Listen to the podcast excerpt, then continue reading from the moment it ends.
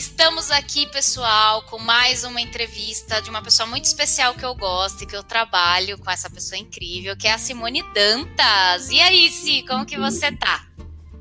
Oi, Ká, tô bem, tô bem contente com esse convite, me sinto muito honrada, né, de participar do seu programa de uma pessoa que eu admiro bastante, tô bem... Ah, nossa, sim, que, que, que delícia, cara, porque eu te admiro triplamente, cara, uma pessoa sensacional e que tá aqui para contar a sua história, né?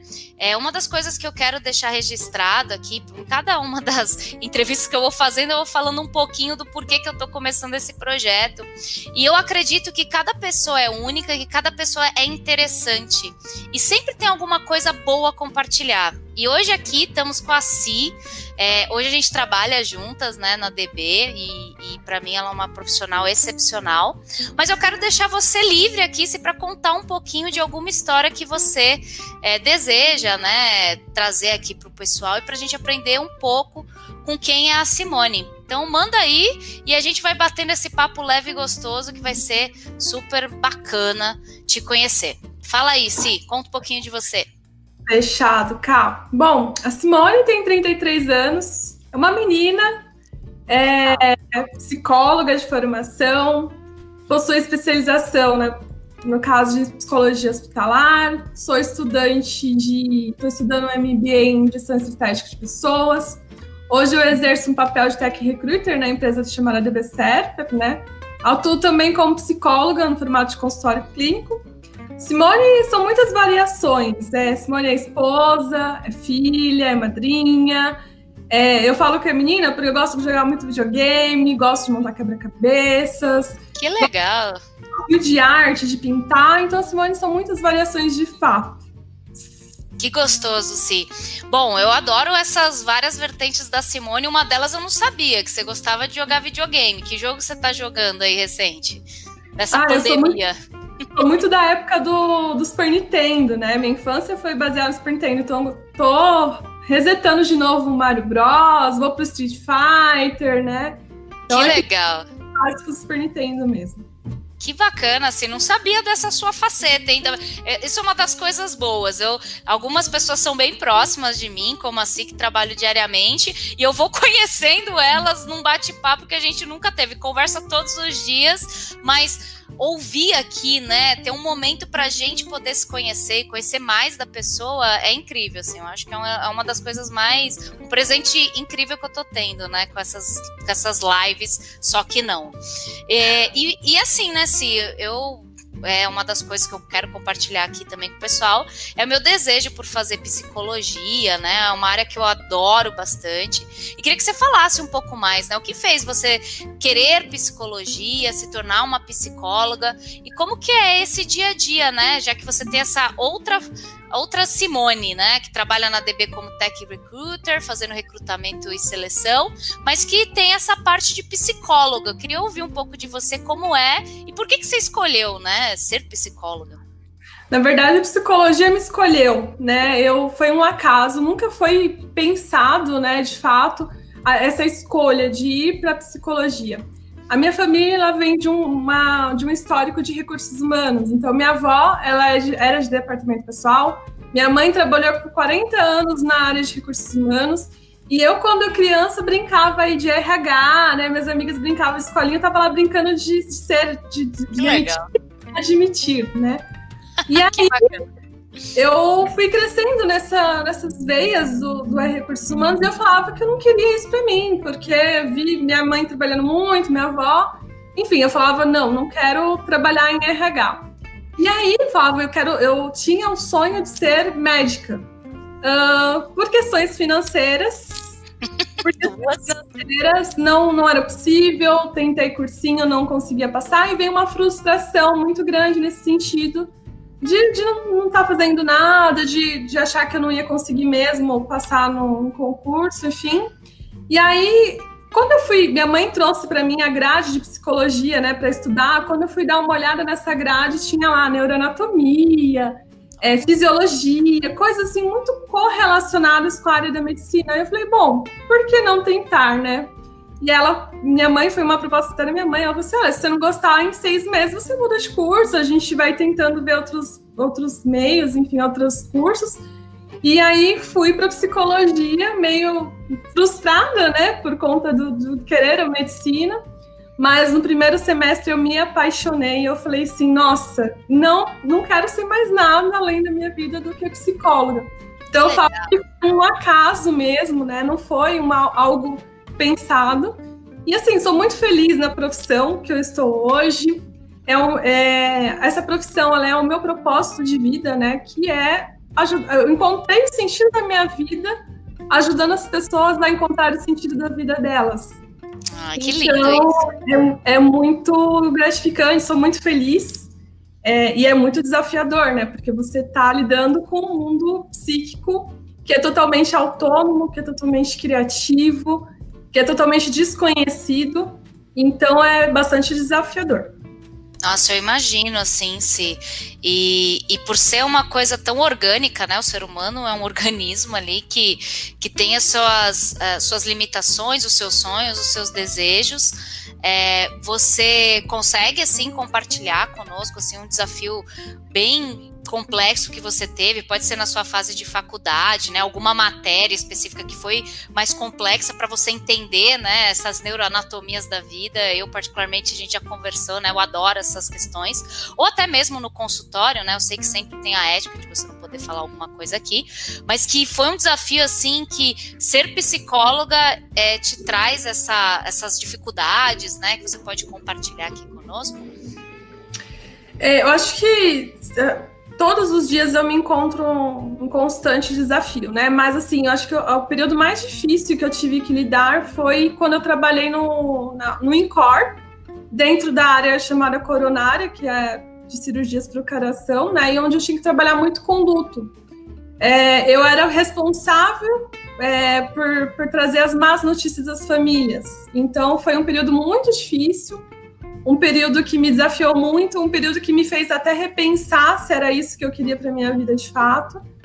É, mas assim, se eu for contar todo o meu histórico de, de psicologia dentro até da grade de, de curricular da, da, própria faculdade, onde exige muitos estágios, né? Por exemplo, eu já trabalhei em um hospital psiquiátrico, eu já trabalhei no manicômio judicial, que era um realmente difícil. É, enfim, tem várias vertentes aí de muitas dificuldades, de fato, mas ao mesmo tempo que vai de novo, né? Vai de acordo com o meu propósito de vida. Uhum. E aí coisas meio que, por mais desafiadoras seja, e existe um risco, né, até de atuação Sim. de fato, dentro de não só do consultório, porque no consultório pode acontecer de tudo também, né? Se você tá lá só com a pessoa sozinha numa sala, né? Ainda mais quando você falou aí do, do manicômio Sim. judiciário, né? Tem que sempre estar tá respaldada de alguma forma para também se sentir segura. Deve ser bem complexo. a cenário. gente passa alguns apuros, até mesmo no consultório que você fala, ah, tá tranquilo, mas se a pessoa chega em surto, tudo pode acontecer, né? Mas é é tudo tem seu, seu ônus e bônus aí. Então. É, você está trazendo um alívio para aquela pessoa, né? Que está em algum em um ponto com sofrimento, né? Se imagina. Exato. E, e aí, olhando para essa carreira de psicologia, assim, né, se, onde você se enxerga, né? Você já deve ter trabalhado em vários lugares, em vários locais, mas se fosse para escolher um setor, né, um departamento, o que, que seria para Simone psicóloga? Bom, eu trabalhei, eu me especializei em psicologia hospitalar, né, pós-graduação, foi um, uma vertente que eu gostei bastante de trabalhar. Eu trabalhei bastante tempo com uhum. grupo de dependência química atrelada à musicoterapia, que eu era apaixonada por esse trabalho, bastante desafiador também. Então, eu trabalhava, por exemplo, com um grupo de 90 pessoas, todos homens na época, né? E aí a gente trabalhava com questões aí é, com a musicoterapia para formato de psicoterapia, porque eles não aceitavam ser tratados por uma psicóloga. Então a gente tinha que trabalhar aí de, de outras maneiras. Ah, então não é psicologia aqui, então vamos trabalhar com música. Né? E aí a gente conseguia aproximar até chegar no tratamento psicológico de fato, onde eles estavam mais abertos a, a aceitar esse processo. Então eu gosto muito dessa área. É, gosto muito de trabalhar com RH. Hoje eu, eu né, lá contando um pouquinho da minha história, no meu contexto falava, não, não quero ir para o RH, mas meus primeiros empregos já foram me, me direcionando também para a área. Hoje eu sou muito feliz com recursos humanos. Eu consigo agregar valor também para as pessoas, né, colocando elas nos empregos certos, nas, nas oportunidades que também vão de acordo aos propósitos de vida de cada pessoa. Sou feliz nesse sentido, mas gosto muito dessa área hospitalar. Eu me vejo no futuro sendo uma professora, quem sabe, é, dando aulas aí de psicologia hospitalar também. Nossa, que bacana, assim, vai ser uma baita professora, hein? Passando, compartilhando conhecimento a milhão. É, já que você falou de musicoterapia, se traz um pouquinho o que, que é essa, essa parte, né? Como que é essa terapia, o que, que você já fez com usando isso, né? Você já comentou aí um pouquinho. Uhum. Bom, é, a gente estava falando de um grupo de dependentes químicos, né? Então, são grupos bastante complexos aí de serem trabalhados. É, eles são bastante resistentes a esses processos de psicologia, enfim, eles estavam num processo de internação, é, muitas vezes compulsória, sem eles terem né, essa vontade de estarem lá. Então, a gente ia para essas vertentes de tocar a emoção, né? Então, vamos trabalhar no emocional. Então a gente trabalhava com músicas é, sempre de gostos pessoais deles. Então a gente colocava numa roda 90 pessoas. Até por isso que a gente fazia um, um processo de musicoterapia, um trabalho em grupo, porque não tinha psicóloga para atendimento para todos. Muita gente, então, gente, né? Muita gente. A gente ia para um grupo e a gente pergunta, a gente já falou a equipe multidisciplinar, que era enfermeiras, aí tinha uma fisioterapeuta, enfim toda uma equipe ali da, dessa área aqui. Então, a gente ia para essa roda e perguntava quais são as músicas que vocês gostam. Via muitas músicas de Racionais, o Rapa, porque eles se identificavam de alguma forma com alguma letra. A realidade então, a gente... deles, né? Exato, com a realidade deles. Então a gente colocava as músicas de gostos pessoais mesmo, a gente fazia um rodízio, sorteio, enfim. E a partir daquela música, a gente ia percebendo as emoções que vinham ali. Então tinha gente que ficava um pouquinho mais triste, a gente ficava mais feliz, e a gente ia perguntando a partir daquelas emoções. Por que, que você ficou triste? Ah, porque me lembrou XPTO de temas da minha vida. E aí a gente ia se aprofundando nessas questões até conseguir uma proximidade, né, criar o um vínculo terapêutico para a gente poder trabalhar em paralelo depois, num segundo momento, de forma mais aprofundada. Então era, era tocando as emoções mesmo de fato. Vinha muitas coisas, vinha, coisas assim, momentos que eles não queriam se abrir, né, em rodas terapêuticas, das músicas eles contextualizavam com mais naturalidade o que eles estavam sentindo no momento, o que, que eles, as perspectivas de futuro. Então vinha muitas coisas. Era bastante rico o trabalho. Nossa, que legal, Si. E música já toca, né? De qualquer forma, e, e trabalhar com ela deve ser uma inspiração, né? E que uhum. não sabia que era dessa forma, né? E, e você falou dessa resistência, né? E eram pessoas com essa questão de dependência química, que exige uma complexidade até maior. Mas, assim, você acha que hoje, né? Eu até lembro da minha época, quando eu tinha 10 anos, que falava assim: não, se você vai para psicólogo é porque você tem algum problema muito grave, e, e entre outras coisas. Você acha que ainda existe um preconceito em você ir para uma psicóloga nos dias de hoje, sim? Existe muito, muita gente chega até mim falando, né, que quer fazer processo de coaching. Não, eu ah. quero fazer coach, não, não tenho nenhum problema. Eu, eu, quando eu começo a conversar sobre o meu trabalho, explicar como é que funciona, que eu trabalho com sonhos, que eu tenho uma abordagem um pouco mais psicanalítica, aí as pessoas chegam no primeiro momento e falam: não, mas eu preciso só me recolocar no trabalho, eu preciso de um processo de coach. Tem essa resistência porque existe esse preconceito, porque no fundo, é, em, em, um caso específico, eu até aceitei, porque eu tenho uma formação em coaching também, Uhum. E, eu, e, aí eu até aceitei. Falei, não, então tá bom, você quer processo de coach? Vamos fechar um pacote de coach para um, um, determinado é, situação. Uhum. Só que virou terapia de forma muito natural, né? Então foi um processo que eu aceitei porque eu sabia, eu sabia que viria de uma forma mais natural para ele essa aceitação também de, de processo de terapia. Existe muito preconceito. A minha própria família é, eu sou psicóloga, as pessoas mais próximas de mim falam, ah, não preciso de terapia, né? Então, está é, tá muito, tá muito ainda associada essa questão de, de, doença e não de autoconhecimento, né? Até existe questões psíquicas mais graves, mas as pessoas não estão em busca ainda de se autoconhecer, né?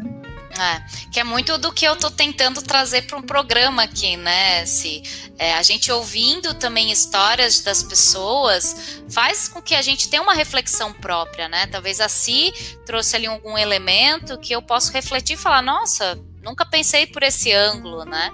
E quando você faz uma terapia que é você falar com você mesmo e um psicólogo poder te apoiar nisso, é algo que é, todos nós precisamos, né? Eu gosto muito, né? A gente já trocou essas figurinhas de autoconhecimento, de processos, de terapia, entre outras formas de auto se conhecer, até mesmo através de uma música, né? E, e a importância disso, eu, eu, falo assim, cara, desde os 17 anos que eu faço processos e, e faço terapia, né? Eu tenho uma psicóloga, e eu não consigo ainda me conhecer nem 1%, imagino quem não, não tem, não faz, não tem práticas em relação a isso? Então, é, acho muito rico e muito válido. E aí, né, se já vou compartilhar aqui, eu tenho esse desejo, né, de começar a fazer a minha faculdade de psicologia. Que dica que você dá para quem quer ser psicólogo aí nesse mundo de 2020 que está totalmente vulca, com pandemia e toda essa loucura aí? Que dica que você traria, né, psicóloga já formada, com experiência, para nós que estamos ainda começando aí, tentando ser psicólogas?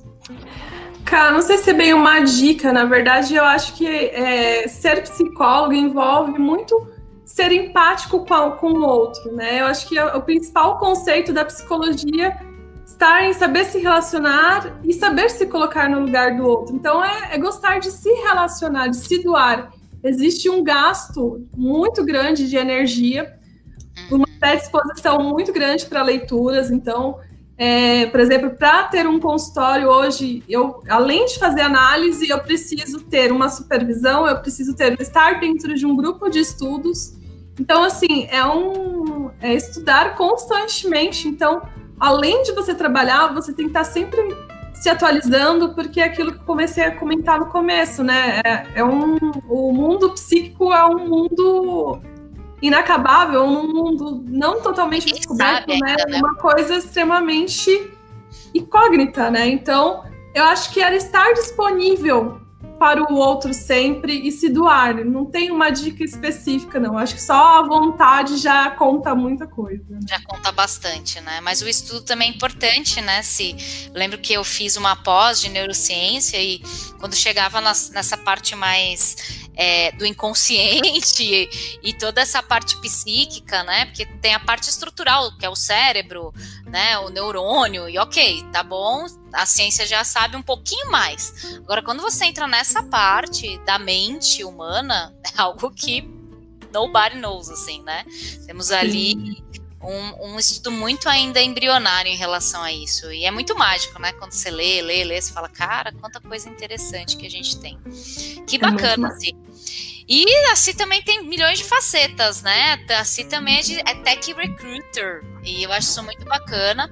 É, a gente trabalha bastante junto. O que você pode trazer aí de, de conhecimento a respeito dessa profissão, né? Como a gente trabalha é, com recursos humanos aí de fato, né, Sim?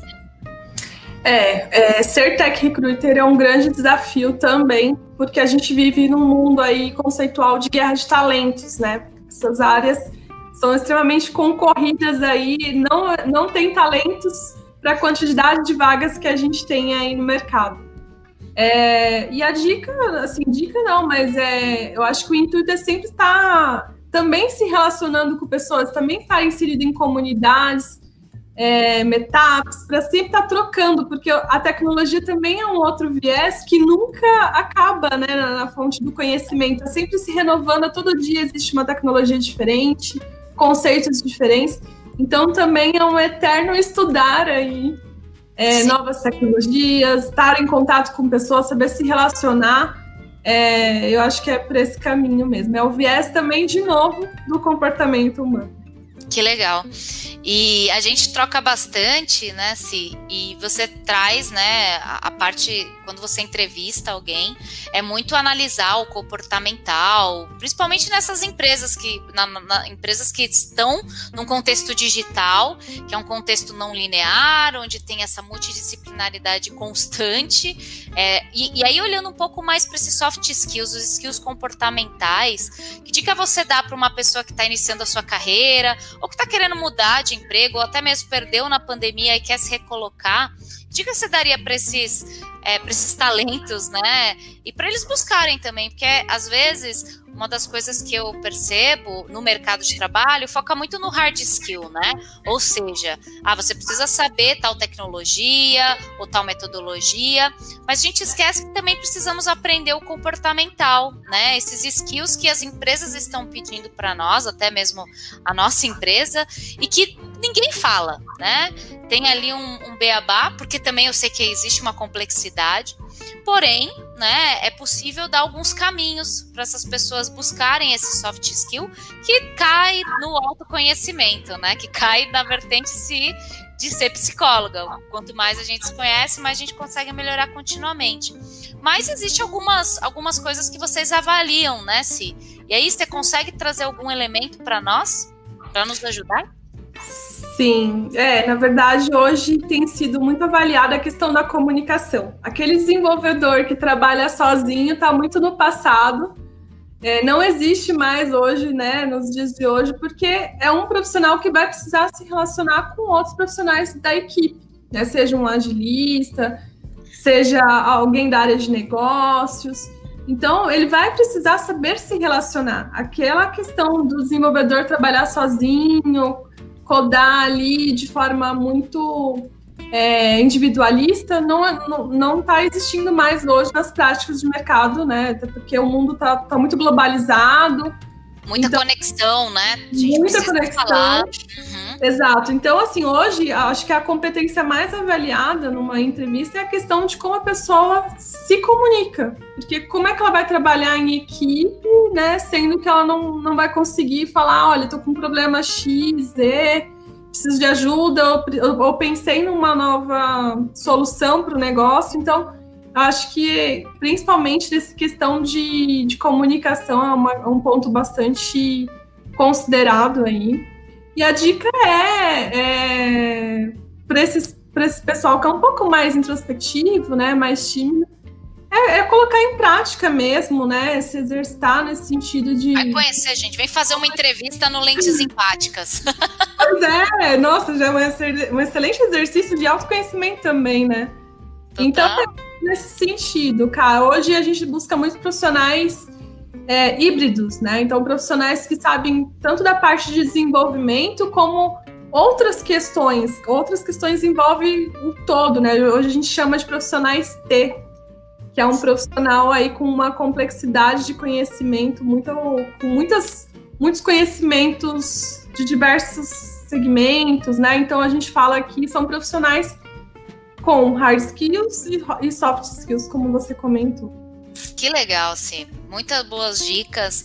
É, uma dica que eu dou para as pessoas que são introvertidas é fazer teatro. Por mais que seja a parte mais disruptiva eu, eu vi grandes avanços. Eu lembro até de um amigo meu do teatro, não vou citar o nome, mas que ele era da tecnologia. Ele, não, ele tá fazendo ITA, sabe? Engenharia nível hard.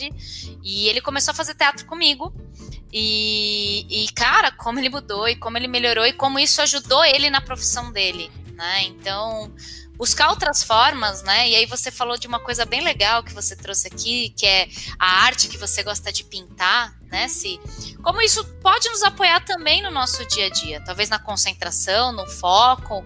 É, por exemplo, uma das coisas que eu tenho que fazer é tentar pintar, para eu de fato conseguir focar, né? Eu tenho muita dificuldade nisso.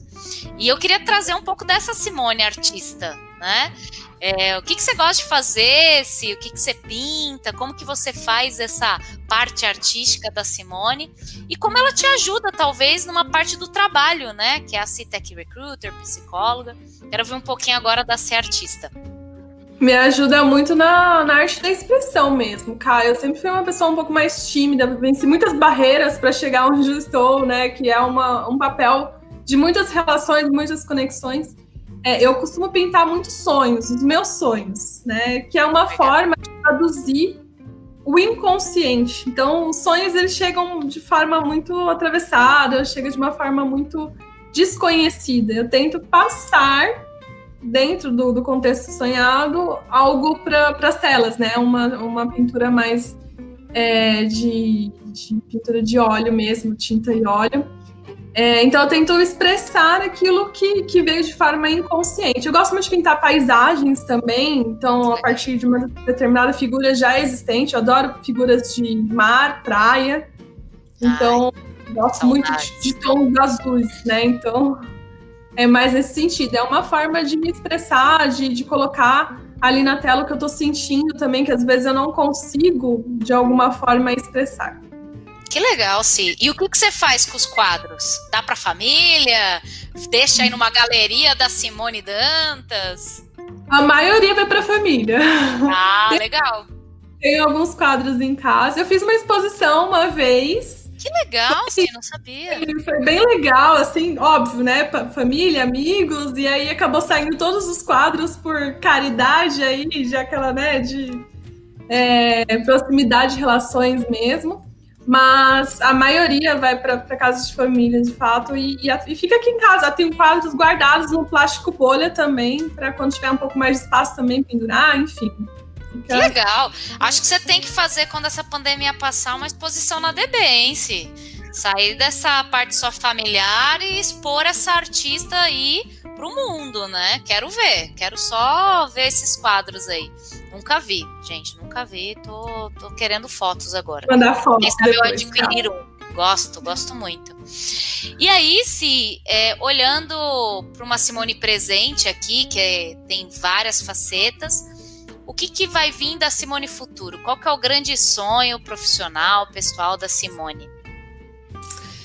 Bom, eu acho que o profissional é me, me tornar cada vez mais especialista, cara. Eu, eu tenho alguns planos aí, mas assim, sempre a curto prazo, porque tudo muda muito rapidamente, né? Então, o intuito é me tornar referência no, no que eu faço e, me tornar reconhecida, né, pela qualidade do meu trabalho. De forma pessoal, é, eu tenho essa vontade aí de ser professora, como eu falei, tenho vontade de ser mãe, enfim, coisas aí que, que eu não, não, não, costumo pensar muito a longo prazo, não. Hoje, o meu hoje ele é vivenciado de forma muito presente, então eu me concentro muito no que eu posso agregar no hoje. Que legal. E é assim que tem que ser, né, Si?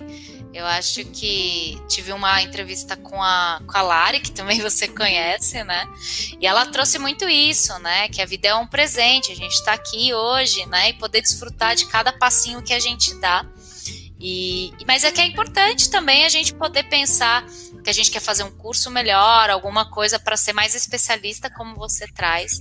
E, e, a gente poder fazer alguns planos. Mas sabemos que o mundo é muito VUCA, né? Que a gente traz e não dá mais para planejar dois, três, quatro anos, né? É aqui, ó, talvez uma semaninha, um curso que você vai fazer ali e já tá bom, né? E é isso, é viver no presente, né? E que bonito o presente seu, né, Si? Tem tanta coisa legal aí você compartilhou com a gente e, e exercer isso, ouvir você falar da sua história, com certeza me anima, né? E eu aprendo bastante. E olhando para isso, né, Si? O que, que é a vida para você? A vida é uma constante evolução pessoal que se conecta com é, propósitos e realizações muito atrelados a uma força maior que eu chamo de Deus. Que ótimo. É ah, que lindo, Si. Boa frase, adorei, adorei muito. E você, olhando para esse cenário, né, que você tá, é, que dica você dá para as pessoas viverem de uma forma mais feliz, né, mais presente, assim, que, que você aprendeu com a sua história e que faz a sua vida ser melhor, né? O que, que você daria aí de uma dica para essa galera que está nos ouvindo aqui, para a gente fechar essa entrevista maravilhosa? Como um bom clichê, eu acho que está muito relacionado ao autoconhecimento Eu acho que ser nós mesmos é, é, uma, é a melhor maneira de se viver, né? Eu acho que a gente sofre muitas influências é, das pessoas com quem a gente mais convive, seja da nossa família, seja dos nossos relacionamentos. É, e a gente acaba sendo muito, em essência, os gostos dos outros, né? E não nós mesmos. Então, acho que a melhor maneira de se viver é se autoconhecendo, conhecendo o que a gente gosta de fato, o que a gente é, tem de propósito de fato, e não sobre perspectiva de um outro. Que legal, sim. E às vezes a gente se se rende, né? Às vezes a gente fala, cara, será que isso é porque eu quero ou porque meu pai falou, né? Tipo, Minha vida inteira foi assim. É, total. Eu sempre fiz essa pergunta, mas peraí, eu queria isso ou foi a, aquele amigo que me disse que isso daqui poderia ser bom? é, e é difícil, né? A gente se mistura e é bom também se misturar, né? Uhum. Tem pessoas que te trazem um elemento na vida que você nunca trouxe, você fala, cara, que, que incrível isso, né? Então acho muito, muito positivo. Bom, Si, gostou? Foi legal? Foi uma experiência ótima. que ótimo. Foi bom Sim. porque é aquilo que gente estava falando, né? Vai quebrando as barreiras aí da, da timidez, foi ótimo, foi muito bom. Ah, sim, fico muito feliz. Tô muito contente de você ter participado aqui do Lentes Simpáticas. Deixo aqui o meu Insta pro pessoal que tá me assistindo, que é o arroba empáticaslentes. E se você quiser também quebrar essa barreira igual a si, manda uma mensagem lá que eu vou ter um prazer imenso em te conhecer. Às vezes é uma pessoa que eu nunca falei na vida, então vai ser uma experiência bem diferente para mim. E te agradecer, Si. Adorei esse bate-papo, adorei os insights que você me trouxe. E fica aí, né, essa, esse vídeo para você poder assistir, reassistir, passar para sua família, né? E para as outras pessoas poderem conhecer um pouquinho da sua história. Muito, muito obrigada, viu, Si, por a sua participação. Eu que agradeço, Cá, foi muito bom. Obrigada mesmo. Tchau, gente. Até uma próxima. Até mais.